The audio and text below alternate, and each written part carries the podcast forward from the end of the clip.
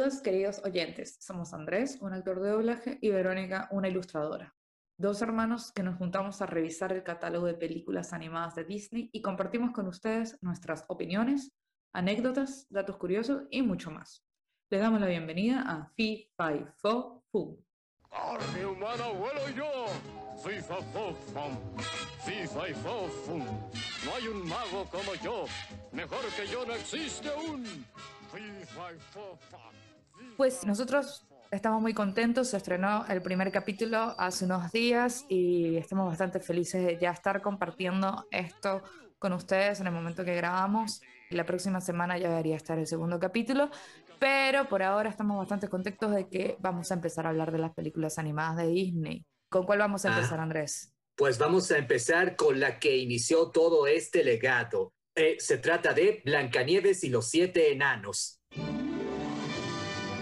Disney presenta Blancanieves y los siete enanos. Uf, Blancanieves y los siete enanos. Hay demasiadas cosas para decir sobre Blancanieves y los siete enanos, pero primero, lo primero, el resumen. Blancanieves y los siete enanos, como sabrán algunos de ustedes o no, está basado en uno de los cuentos de hadas de los hermanos Grimm y nos relata la historia de Blancanieves, una linda y adorable princesa que vive con su malvada madrastra la reina, la cual siente envidia de ella por ser la más hermosa del reino, tanto que hasta enamoró a un príncipe. Así que le ordena a un cazador que la lleve lejos y la asesine, pero el cazador se niega a matarla y le dice a Blancanieves que huya al bosque. Una vez ahí, con la ayuda de las criaturas del bosque, llega a la cabaña de los siete enanos, quienes la dejan quedarse ahí para mantenerse oculta y protegida de la reina. Pero esta, cuando se entera de que Blancanieves aún está viva, decide tomar el asunto en sus manos y se disfraza de una anciana vendedora de manzanas y le da a Blancanieves una manzana envenenada que la deja dormida en un sueño profundo creyéndola muerta. Pero después de su derrota, y luego de que la confieren a un ataúd de cristal, aparece el príncipe de quien se enamoró Blancanieves y con un beso de amor logra despertar a Blancanieves y juntos se van de la cabaña de los enanos para vivir felices el resto de sus vidas. Ok, yo tengo una pregunta. ¿Tú escribiste este resumen o te lo sabes de memoria? No, creo que me salió de la mente. Bueno, ok, está bien, es perfecto. Eh, no lo puedo creer, qué impresión. Eh, en fin, volviendo de mi, de mi asombro. Básicamente, esa es la historia de Blancanieves. Y antes de que empecemos a contarles sobre nuestras anécdotas y nuestras apreciaciones, personajes favoritos, canciones favoritas y las curiosidades y todo lo demás de lo que hablamos siempre en este podcast, me voy a tomar un segundo para hacer la aclaratoria de que nosotros eh, estamos bastante conscientes de que hay muchas eh, ideas, hay muchos patrones, hay mucha información que, a ver, ¿cómo se dice esto? Se expresó mediante los cuentos de hadas y luego sus adaptaciones cinematográficas que responden a la época, que responden al siglo XVII, que responden a 1937 y evidentemente a la agenda y a las intenciones de, bueno, lo que sea que estaban detrás de todo esto. Nos cuestionamos muchas cosas y creemos que es muy importante cuestionárnoslas. Creemos que lo importante no es como cancelar el pasado, ni cancelar lo que sucedió, ni omitirlo,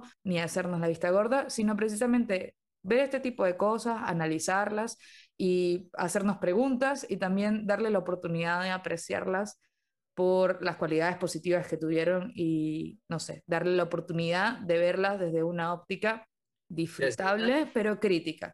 Sí, Andrés. Desde una perspectiva diferente de la que la vimos al principio. Exacto. Eh, entonces, que sí sabemos, por supuesto que sabemos, las representaciones femeninas en esta película, bueno, son o mujeres, entre comillas, buenas, que son o madres o princesas indefensas, o mujeres malas, que son brujas, y sabemos que todos esos estereotipos están totalmente desfasados hoy por hoy, ya se entiende.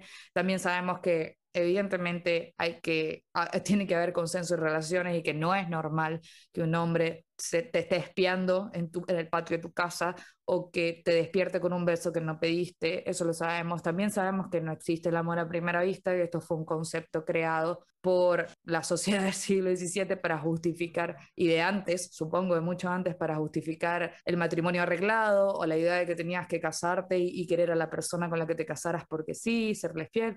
Todo eso está bastante claro. Y nada, eh, no sé si, Andrés, tú quieres decir algo al respecto. Pues sí, que esas ideas del- que se implementaron en los cuentos de hadas y más tarde en las películas, pues creo, creo que más que todo son más influyentes en los niños, si me lo permites decir, Me- Sí, más que to- claro. más que todo en las niñas, pero, pero cuando uno va creciendo se da cuenta de que uno ya empieza a notar la diferencia entre lo que es la fantasía, los cuentos de hadas y la...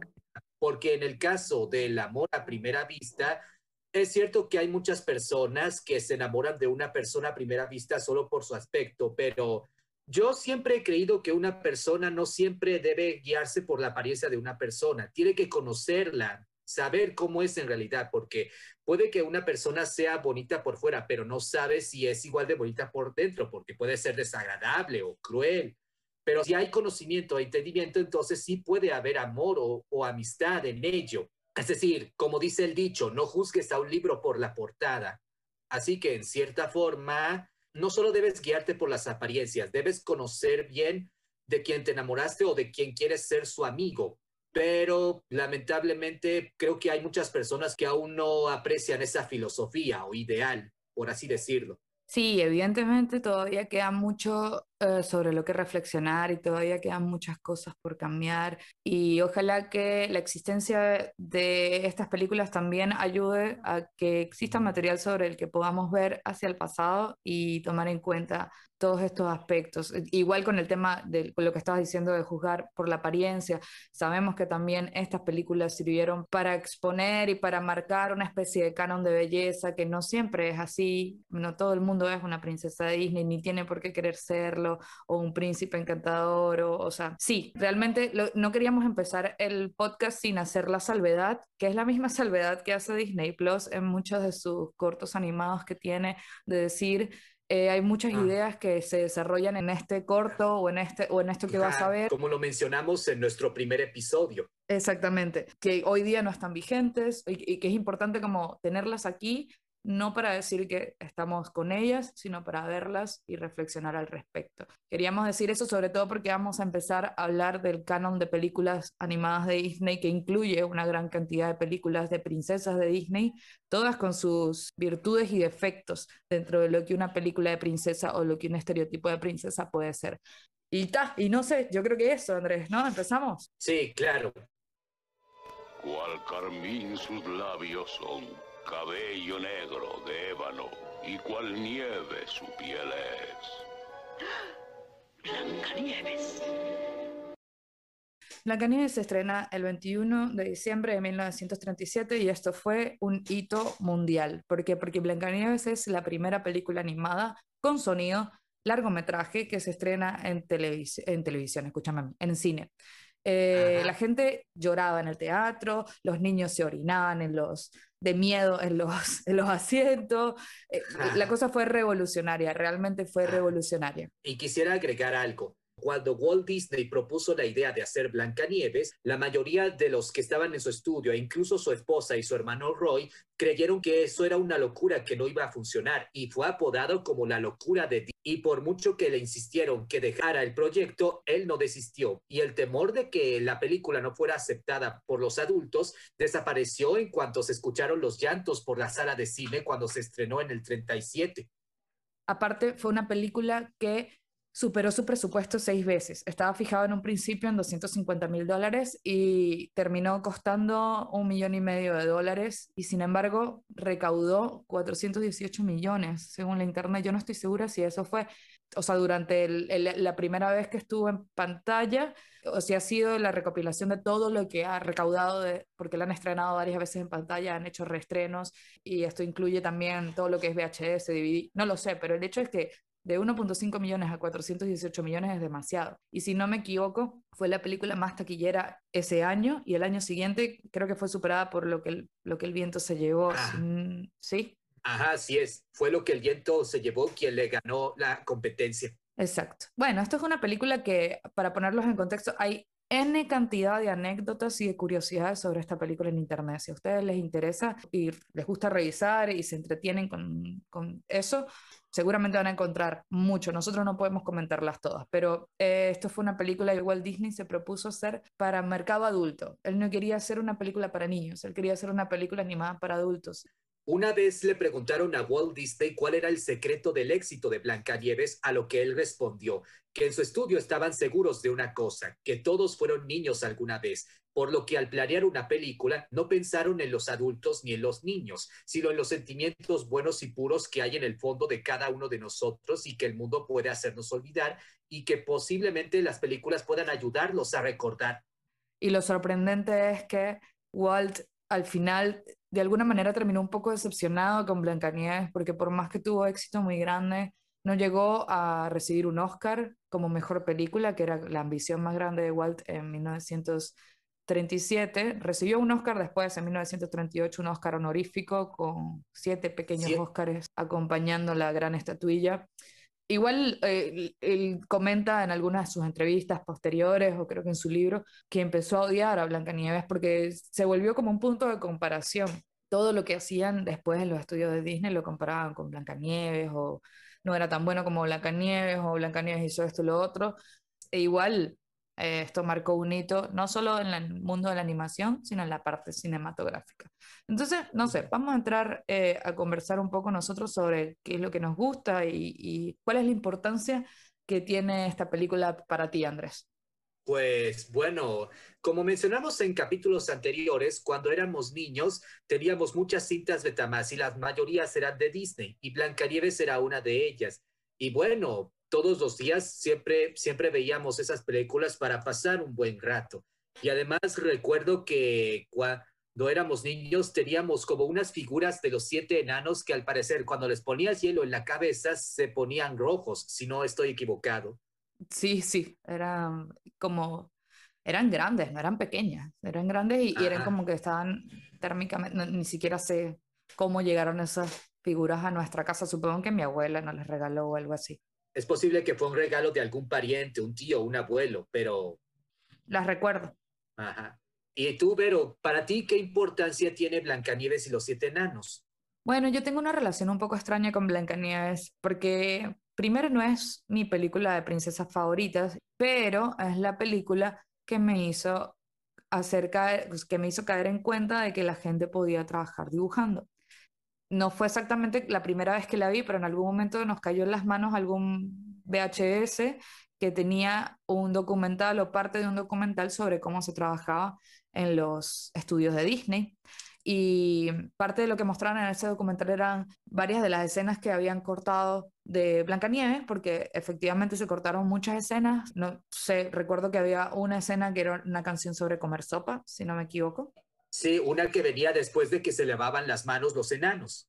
Y después habían otras escenas que no sé si están en ese documental, pero para que lo sepan, o sea, una escena donde los enanos le construyen eh, una cama a Blancanieves. Habían varias. Por ejemplo, había una en la que Doc y Gruñón se pelean por decidir si Blancanieves se queda con ellos o no, y al final la, la dejan. Y que originalmente la escena de la bruja en el caldero era un poco más extendida de la que vemos actualmente, porque se muestra batiendo el caldero con la poción, sosteniendo un cucharón de hueso, y mientras bate sale, sale humo con forma de calavera.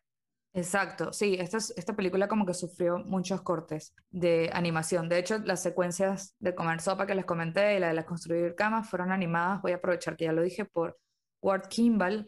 Y Ward Kimball estaba sumamente molesto y sumamente desanimado porque le quitaron todas las escenas que había animado él. Y Disney, para compensarlo, le prometió que se encargaría de animar a quien después sería Pepito Grillo en Pinocho.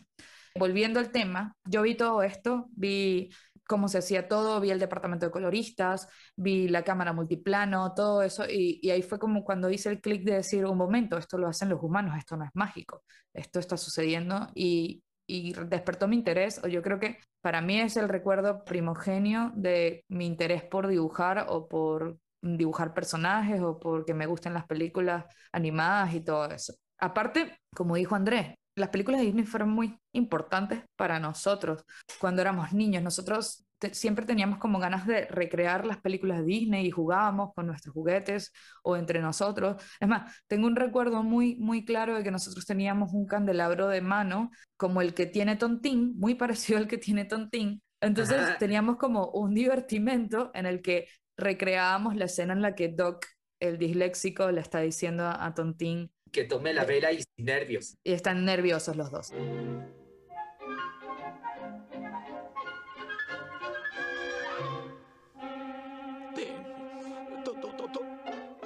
Tómala sin nervios.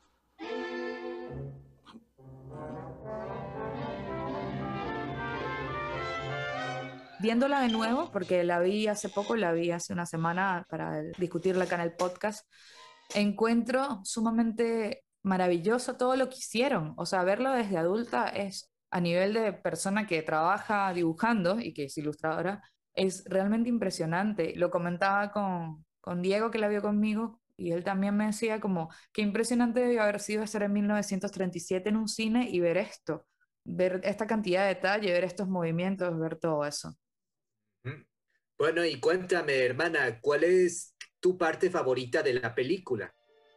Uh, mi parte favorita de la película es probablemente cualquiera donde aparezca la reina o la reina por diosera. Esclavo del espejo, sal de la oscuridad, ven a mí del más allá. A través de los vientos y del fuego, yo te conjuro no me había percatado hasta que volví a ver la película que cuando la reina se dirige al espejo a hacer su clásica pregunta, se pueden apreciar todos los signos zodiacales. Sí, asumo que eso lo pusieron ahí como para relacionarla a ella con los temas de la brujería y toda esa cuestión. Me gusta mucho la escena en la que la bruja intenta convencer a Blancanieves que se come la manzana y al final, bueno, la muerte de Blancanieves, por supuesto que les vamos a decir spoilers. Esto salió en 1937 me siento muy mal. Se interrumpe su aliento. En su pecho la sangre se congela. Lo lamento. Eh, me gusta cómo mostraron la muerte de Blancanieves. La, la sugirieron de manera muy bonita para mí. Así que mi respuesta es todas las escenas de la reina y eso. No sé, ¿cuál es la tuya? Pues hay muchas, pero voy a seleccionar dos. Me gusta principalmente la escena en la que los enanos llegan a su casa y se dan cuenta de que fue invadida, hasta que conocen a Blancanieves y la dejan quedarse. ¡Barbas de grillo! La puerta abierta. Era con humo. Se metió alguien. Un fantasma. Un duende. Un demonio. Un dragón. Es que en esa escena pasan muchas cosas graciosas y cómicas como cuando estornudón estornuda. Flores. Anda, huélelas. No, no, por favor, no hagas eso. Mi nariz, mi alergia. Y sabes que no puedo oler.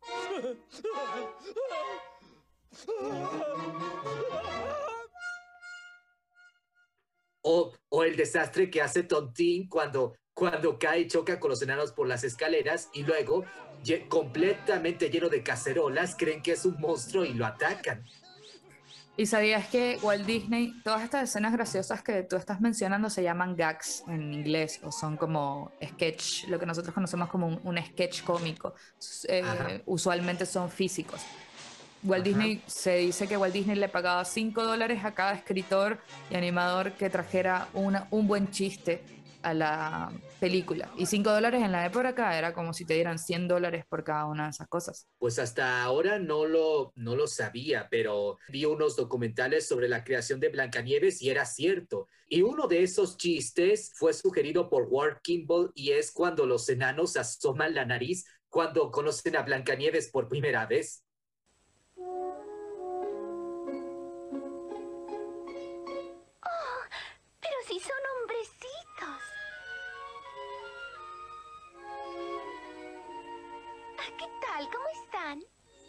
Sí, esa parte es buenísima. Bueno, ¿y cuál es la segunda?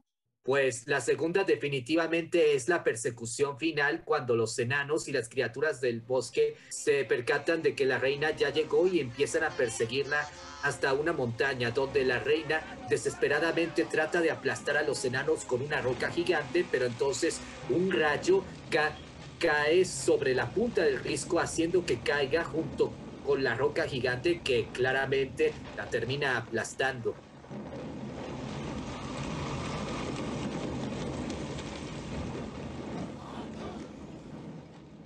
Y después están los amuros ahí revoloteando alrededor de Sí. ella.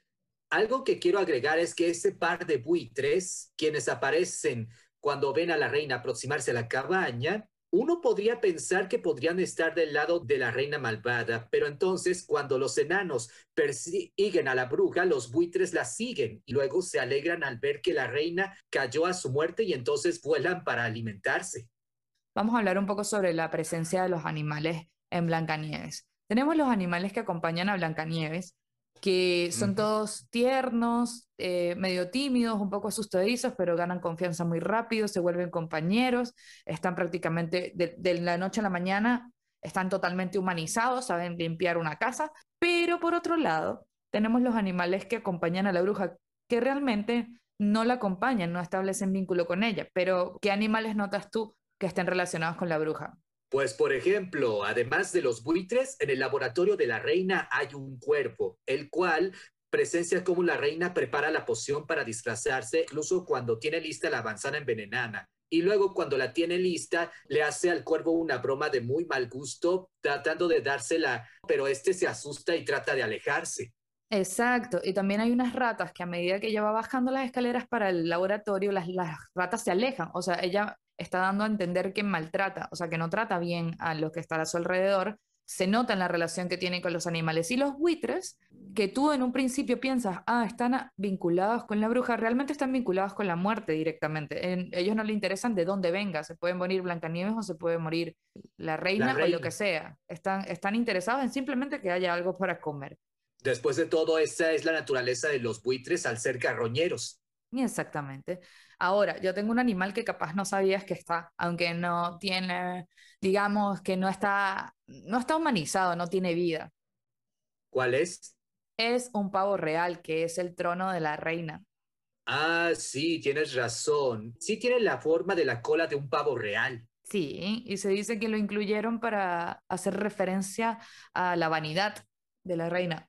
Que es una de sus cualidades malignas, por así decirlo. Eh, sí, es una de las cualidades que resaltan que, que la hacen a ella una persona ambiciosa de manera negativa, digamos.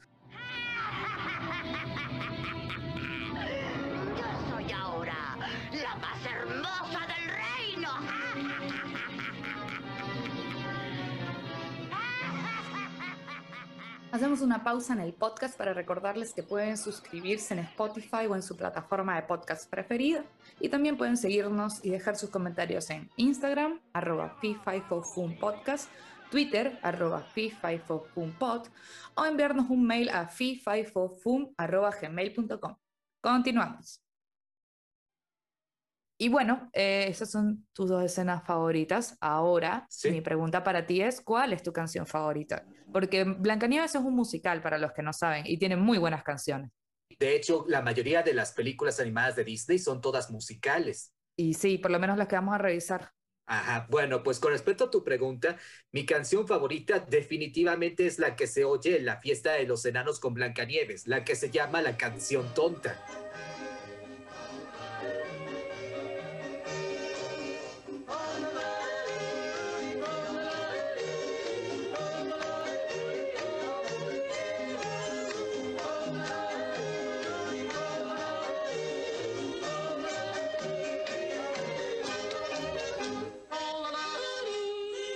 Demonios, esa es mi canción favorita también. Ah, continúa.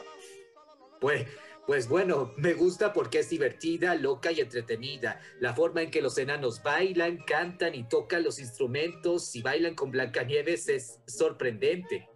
Pero hay algo que quiero agregar. Originalmente se tenía pensado que en lugar de esta canción, de esta canción, se tocara una que se llamaba en, que, se llama, que traducida al español se llama Nunca eres demasiado viejo para ser joven o You're never too old to be young, pero al final se descartó y se agregó a la canción tonta. Y, ajá, sí, y de hecho creo que fue grabada también, o sea, creo que existe la canción y que en ciertos documentales, o creo que en YouTube está disponible. Sí, si ustedes buscan la canción en inglés, podrán encontrarla y la escucharán.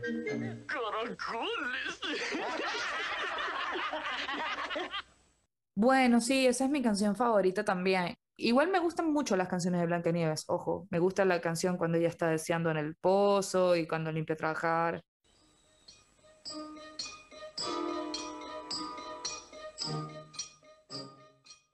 Creo que la que menos me gusta, si pudiese decir alguna canción que no me gusta tanto, es I Ho, y es una de las más populares, de hecho. Pero ¿por qué dices que no te gusta? Capaz es porque no me gusta mucho la secuencia que hay en la mina como tal. Prefiero las secuencias que suceden en la casa. Mm, entiendo. Bueno, y cuéntame, ¿cuál es tu parte menos favorita? mis partes menos favoritas van a tener que ver con Blancanieves, porque me cuesta mucho separarme de, o el arquetipo al que responde Blancanieves, que primero pasa a ser una chica indefensa a después pasar a ser la madre de un montón de enanos que seguramente son 30 años o 40 años o 50 años mayor que ella, pero se comportan como si tuviesen cuatro años y como si nunca hubiesen visto una mujer. Sin embargo, a nivel de animación, el personaje de Blancanieves fue bastante revolucionario. No se había hecho antes un personaje como Blancanieves. El diseño de Blancanieves estuvo a cargo de Grim Natwick en un principio, o Natwick, que fue el, el, diseñador de personajes en el estudio de los hermanos Fleischer.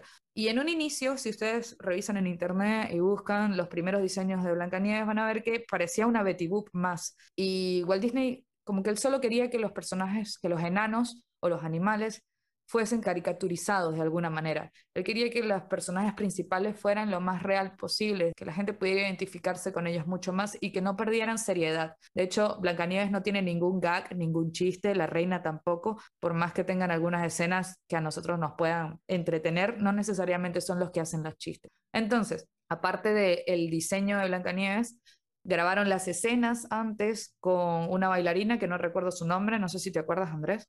No, la verdad no lo recuerdo, pero sí. Aquí está, March Champion se llama.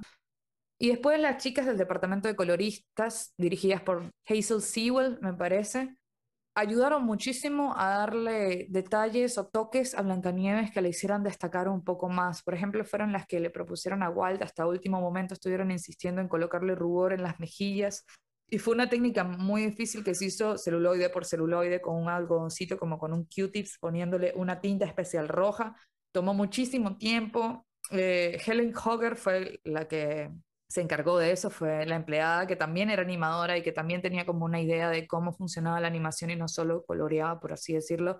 Y no utilizaron más esta técnica porque llevaba demasiado tiempo usarla. Eh, creo que en Pinocho y en Fantasía en medio lo usaron, pero después Helen Hogger se fue en el 41 de Disney y nadie más pudo con eso porque era demasiado trabajo. O le hacían detalles en el cabello, o sea, como realmente es muy cuidado el personaje, visualmente hablando, de Blancanieves. De hecho, en, inglés tiene como, incluso tiene prácticamente una voz patentada. Walt Disney no dejó que la actriz de doblaje que hizo la voz de Blancanieves hiciera otro trabajo de doblaje. En inglés, Blancanieves fue interpretada por Adriana Castellotti. Ah, exacto. Iba a decir que tenía un nombre probablemente italiano. Y también ella hizo las canciones. No sé si es el caso del doblaje latino. Creo que no, porque hay muchos redoblajes de Blancanieves. Sí, eh, sí, eso quisiera agregar, que después del éxito que Blancanieves tuvo en, Norteamérica, se distribuyó por todo el mundo, incluso en, en, Latinoamérica, y tuvo tres doblajes distintos. Un doblaje que, en español que se hizo en el 38, luego uno en el 64 y uno que se hizo en el 2001. Pero nosotros lo recordamos con el doblaje del 64. ¡Qué gran novedad! Que nos diga quién es ella y qué hace aquí. En el doblaje del 64, Blancanieves fue doblada por la actriz Amparo Garrido, pero no tengo idea de qué más trajo. Pero en el redoblaje del 2001, tuvo tres voces distintas eh, para el personaje. Por lo general fue doblada por la actriz Maggie Vera, quien antes había hecho a otras dos princesas de Disney, siendo Jasmine en Aladdin y a Mulan. Diana Santos, la que hace la voz de Minnie Mouse y la que hizo a Bella y la Bella y la Bestia, dobló unos cuantos loops, mientras que las canciones de Blancanieves fueron interpretadas por la actriz Vikina Mitchell. ¿Les digo un secreto? ¿Prometen no contarlo?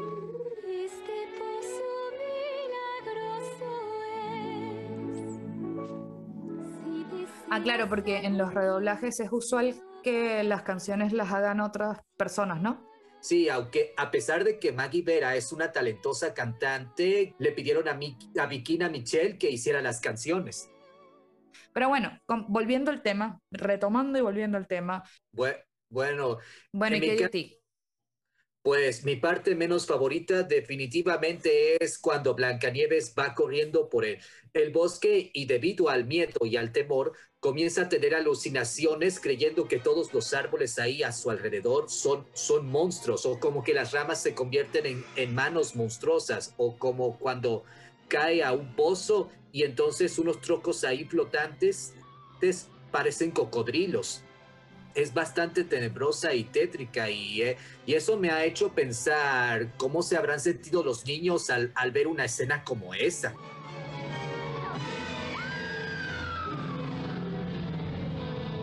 Pues se sintieron aterrorizados porque dejaron todos los cines llenos de pipí porque se orinaban en el cine cuando veían esa parte.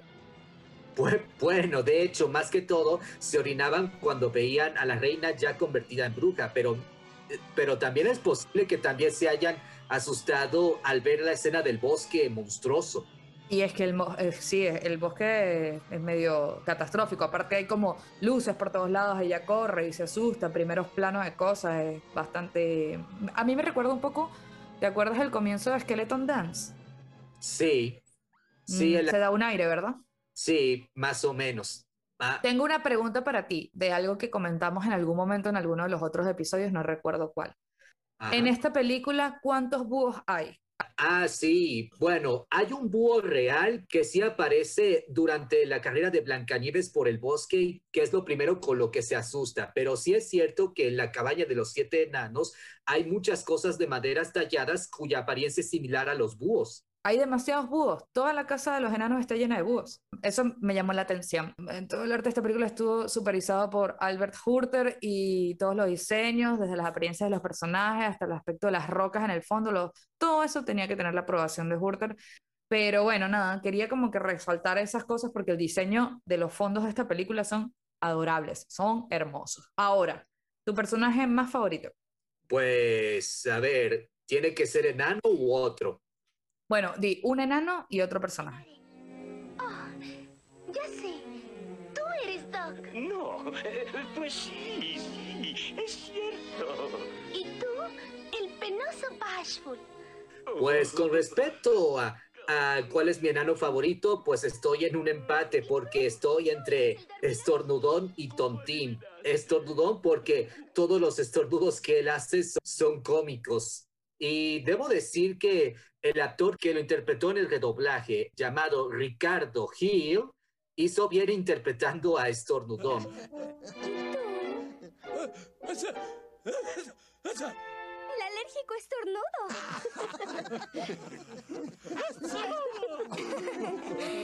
¿Tú debes ser? Ricardo Hill, por si no lo sabes, pero fue quien uh -huh. interpretó a uno de los enemigos de las chicas superpoderosas, el demoníaco, él. Ah, no lo sabía. Y Tontín, porque a pesar de que no habla, todas las acciones que él hace son graciosas. Y tengo entendido que originalmente se tenía pensado hacer que Tontín también hablara, pero al no conseguir un actor apropiado para él, terminaron por hacer que quedara mudo. Aparentemente sí, o esa es la anécdota que cuenta Disney al respecto, que contaba Disney al respecto. ¿Y cuál es tu segundo ah. personaje que no es enano?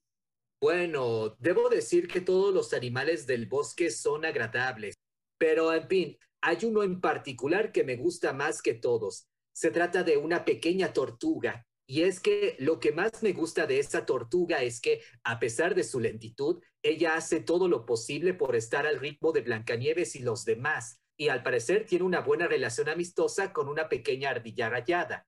Es muy agradable, tierna, cómica, graciosa y entretenida de ver.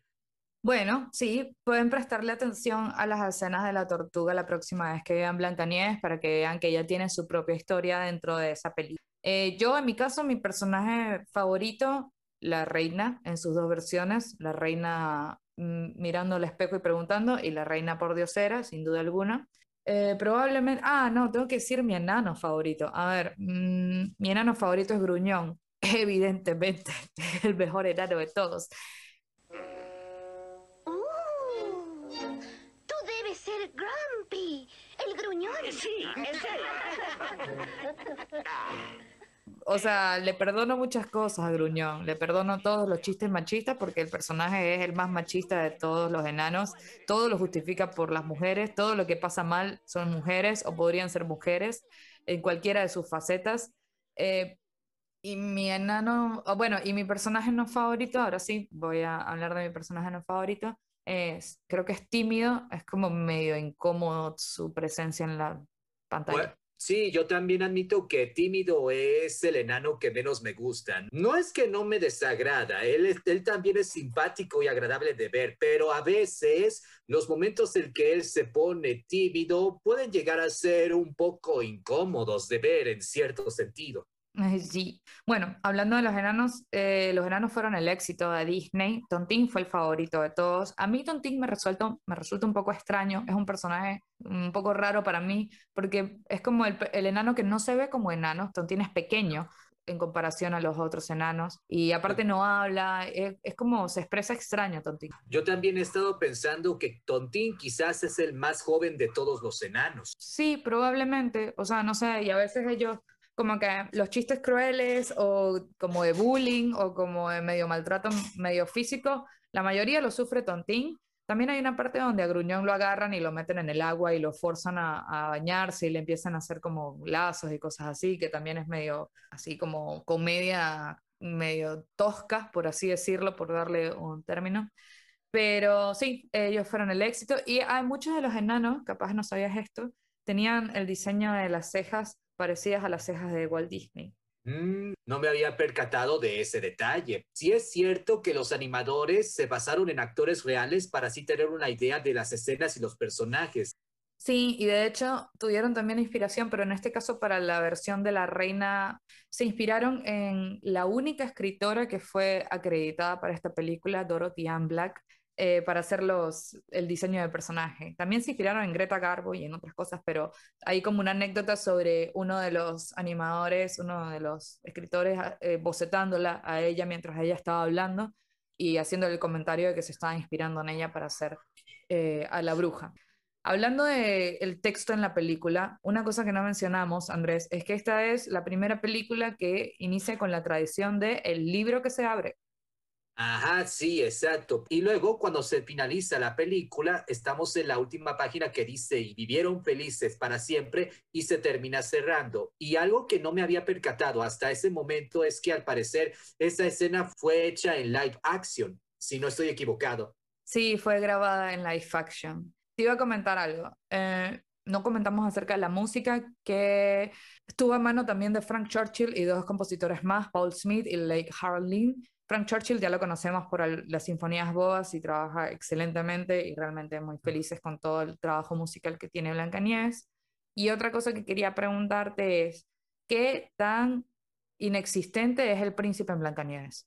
Yo diría que su participación es algo escasa porque él únicamente aparece cuando escucha a Blancanieves cantar deseándole al pozo y luego le canta su característica canción declarándole su amor y desde ahí no se vuelve a ver hasta el final donde se entera de la doncella que dormía en el ataúd de cristal y bueno, va para darle el beso a Blancanieves que sorpresivamente la despierta de su sueño eterno y desde ahí se la lleva a su castillo para vivir felices el resto de sus vidas. ¿Y sabías que no, él no aparece mucho porque era muy difícil realizar la animación del príncipe? Ah, bueno, no lo sabía, pero supuse que con lo mucho que se esforzaron con diseñar al personaje de Blancanieves, me imagino que debió ser más complicado diseñar al príncipe. Sí, los animadores siempre que vean un documental eh, hay varios en YouTube a los que pueden acceder, comentaban que realmente evadieron muchísimo dibujar al príncipe y por eso su participación está prácticamente nula.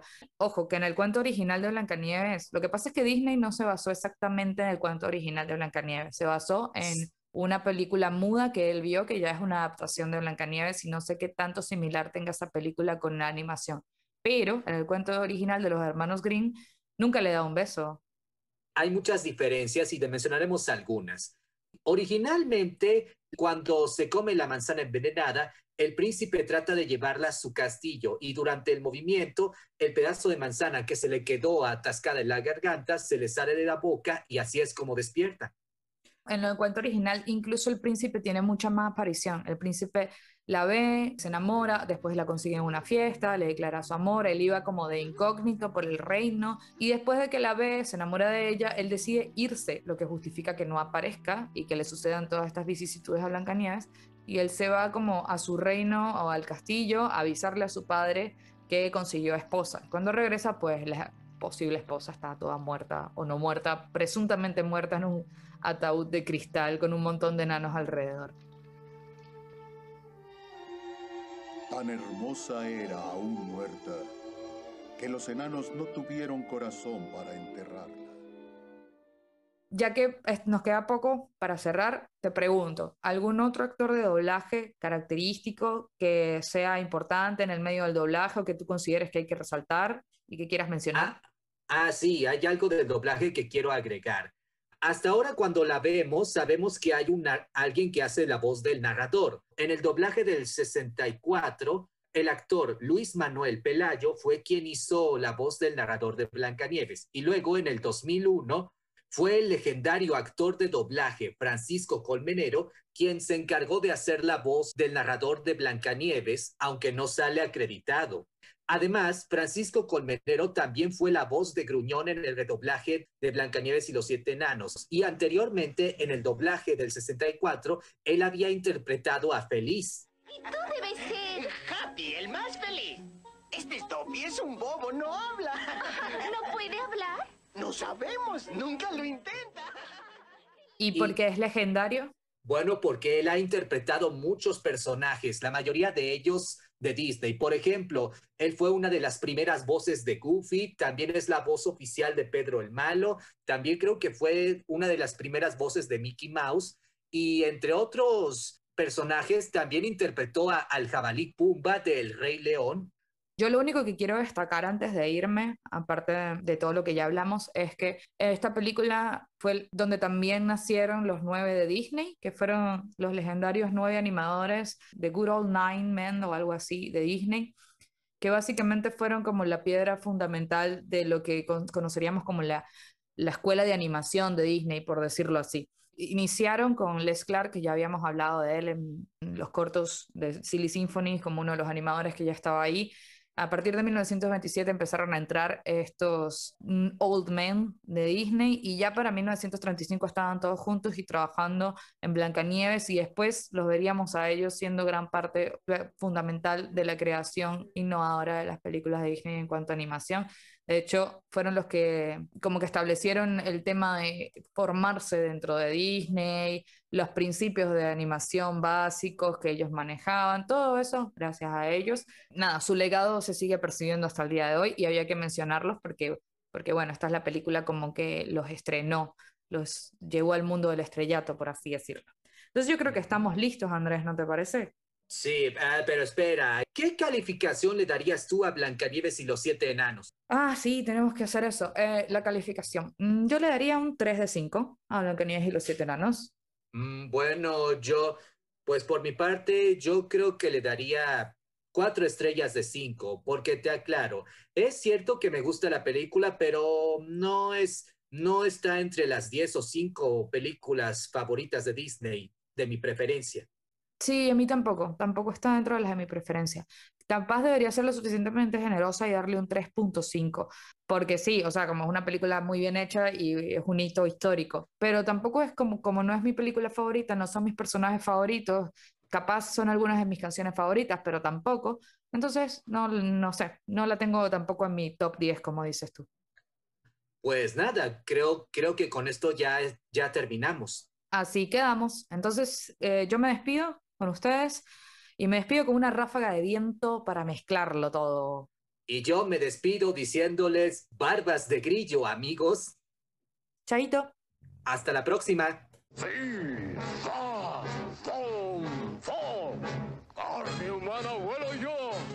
Muchas gracias por escuchar un episodio más de Fi Fi Fo Fum.